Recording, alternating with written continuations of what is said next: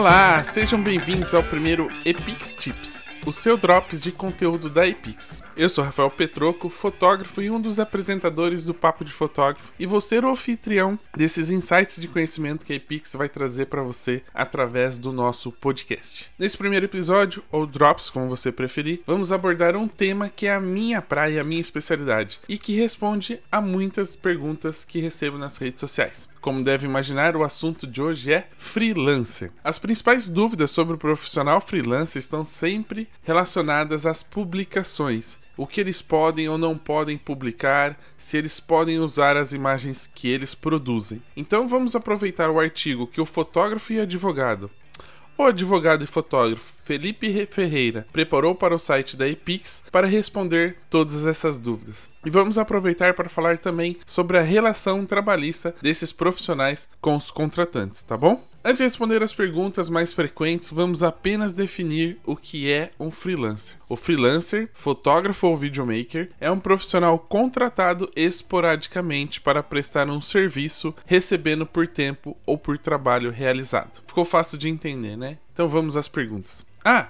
Antes das perguntas, quero deixar uma coisa bem clara. Existem duas formas de interpretar ou resolver todas essas questões: a forma legal, baseada na lei, e a forma ética, o famoso bom senso, onde a lei diz uma coisa, mas as partes resolvem de uma outra forma, amigavelmente ou positivamente tá bom? E quando eu digo positivamente, é tipo assim, releva-se algumas coisas, mas dá tudo certo no final, tá bom? Então, respondendo as perguntinhas, vamos lá. O meu nome deve aparecer na publicação das imagens? Ou seja, eu, freelance, posso ter ou devo ter as minhas imagens creditadas com o meu nome? Felipe responde pra gente: trata-se da matéria de direito autoral, elencada na Lei 9610-98, conforme o artigo 24, inciso 2. O nome do autor deve estar atrelado à sua obra, ou seja, estamos diante de um direito inalienável, intransferível, irrenunciável ou e perpétuo. O que isso quer dizer é que não tem como você dar isso para outra pessoa, transferir para outra pessoa e nem dizer que ela não é sua. Ela é sua por direito e é pro resto da vida. É uma coisa um pouco mais complexa de explicar que não cabe aqui nesse drops, né? Não cabe aqui nesse tips. Mas a gente vai desenrolar isso em outro bate-papo, com certeza, com o Felipe lá no Papo de Fotógrafo. A outra dúvida, e essa talvez seja uma das maiores dúvidas sobre uh, as imagens e os freelancers, é se os freelancers podem usar as suas imagens como portfólio. Bom, aqui é um pouquinho mais comprido, mas a gente vai tentar explicar para vocês de uma forma bem didática. Trata-se inicialmente de um direito de autor, ou seja, como a gente falou acima antes, o fotógrafo poderia utilizar as imagens para o seu portfólio, já que não estaria comercializando, ou seja, não está violando o direito patrimonial do fotógrafo que o contratou. Ou seja, se você não está vendendo a foto, né, a imagem, não está ganhando dinheiro, não está recebendo nenhuma vantagem financeira sobre aquela imagem, você pode sim usar como portfólio porque você precisa e tem como mostrar o seu trabalho, tá? Aparece a imagem de alguma pessoa e aí é, isso é muito importante, tá? Prestem muita atenção. Trata-se de direito de imagem, gente está falando de um outro direito. Ou seja, se tem um casal, uma pessoa que dê para identificar quem é, a gente está falando de direito de imagem, que é o artigo 5 inciso 5 e 17 no Código Civil, nos artigos 11 e seguintes e na súmula 403 do STJ e que a publicação em portfólio, principalmente na internet, implica na utilização da imagem. Portanto, via de regra, é necessário ter autorização e aí também entram outras, uma coisa um pouco mais complexa. E aí o que, que a gente quer de uma forma muito simplificada responder para você? O freelance pode utilizar as imagens em seu portfólio, porém é necessário que ele tenha autorização. E quando a gente fala ter autorização, e aí a gente não vai falar tanto do lado legal, é que o primeiro fotógrafo autorize, né? Que isso é muito legal também para que ele possa, o segundo fotógrafo possa desenvolver o seu trabalho, divulgar o seu trabalho, e quando possível ter uma autorização do casal para não correr nenhum risco, já que o direito de imagem é do casal das pessoas que foram retratadas. Mas aí vai uma diquinha do bom senso. Publique somente as fotos depois que o fotógrafo que o contratou, né, que o contratou freelance já publicou. E aí, para que ele ganhe os louros, para que ele ganhe nas visualizações, para que ele receba as visitas e os comentários. E depois de um certo tempo, normalmente aí uns 10, 15 dias, você possa fazer a sua publicação para promover o seu trabalho e não ficar aí tentando roubar o cliente ou os futuros clientes que vêm desse trabalho. Como é que o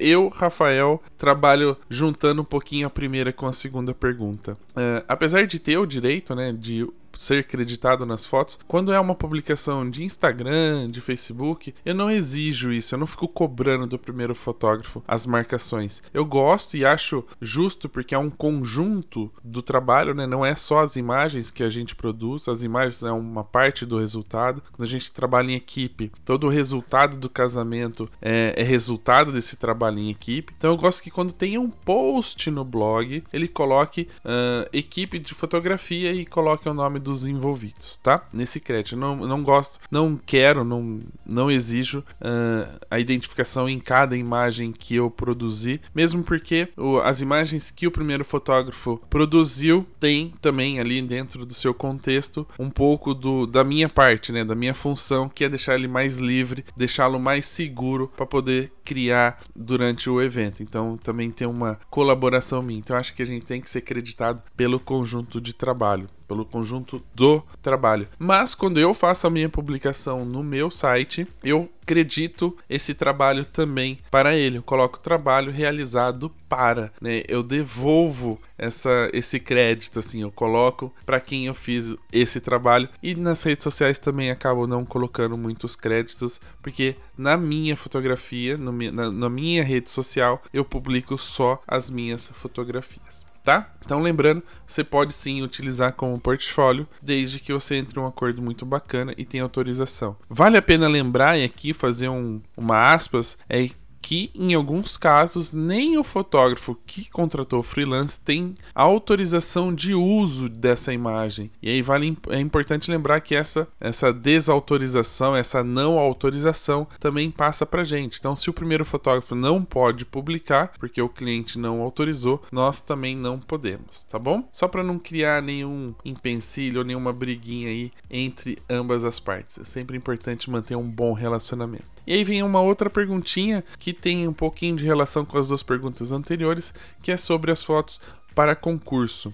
Bom, aqui tem uma ressalva, porque o freelance ele é detentor do direito moral da sua obra, né? Ele fez a foto, direito autoral. Porém, o direito material para patrimonial, aí tem um pouquinho mais de limitação, porque quem vai explorar comercialmente a obra é o fotógrafo que o contratou. E aí tem algumas coisinhas aí que precisam ser feitas legalmente para que o freelance possa usar, principalmente na questão de é, licenciamento expresso desse direito, tá bom? Em resumo, a própria ética aí, um, um, um bom diálogo vai resolver essa questão antes mesmo da lei. Então é sempre importante perguntar para o fotógrafo que o contratou se ele não se importa com o uso da obra, até mesmo porque ele detém o direito de imagem do fotografado, né, comercialmente, e não é o freelance. Mas aí uma, uma, boa conversa, um bom diálogo já resolve. E aí tem alguns, algumas associações que é necessário verificar uh, o acordo, né, como é que é feito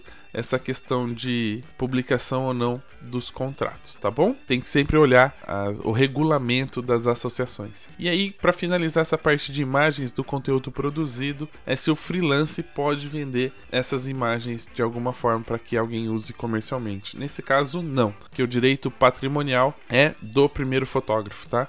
Então, o freelance ele só tem o direito autoral, mas quem vai receber pela parte comercial é o primeiro fotógrafo. E aí tem todo, novamente, uh, um, uma parte legal que precisa ser analisada para liberar ou não quando o uso dessas imagens comercialmente. E aí, para finalizar esse tips, para finalizar esse drops, falar sobre a relação de trabalho entre ambos, hein, entre os dois, o primeiro fotógrafo, o segundo fotógrafo, o contratante e o contratado. E como não é uma relação de emprego, não tem requisitos de pessoalidade, subordinação, onerosidade, não eventualidade, tudo isso entra na consolidação das leis trabalhistas, artigo 3. Então, como o fotógrafo contratante vai usar as imagens, ou seja, no portfólio no álbum, é de direito do freelance ter o seu nome citado como autor. E por fim, o objetivo desses materiais não é esgotar todo o assunto, até porque tem muita coisa para se falar sobre isso, né? Sobre esse assunto, a gente pode até convidar o Felipe para um bate-papo aqui para tirar todas as suas dúvidas.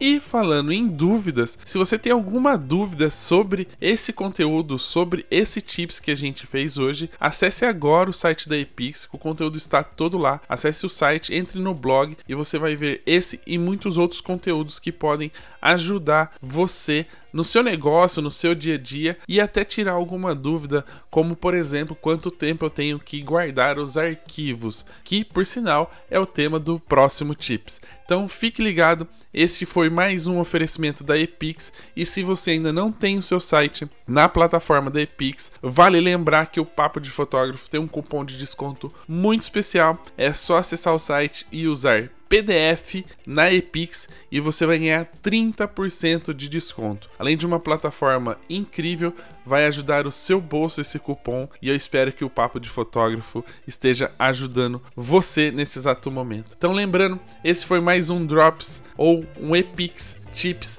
aqui no Papo de Fotógrafo com um conteúdo super objetivo e espero que vocês tenham gostado e até o próximo episódio.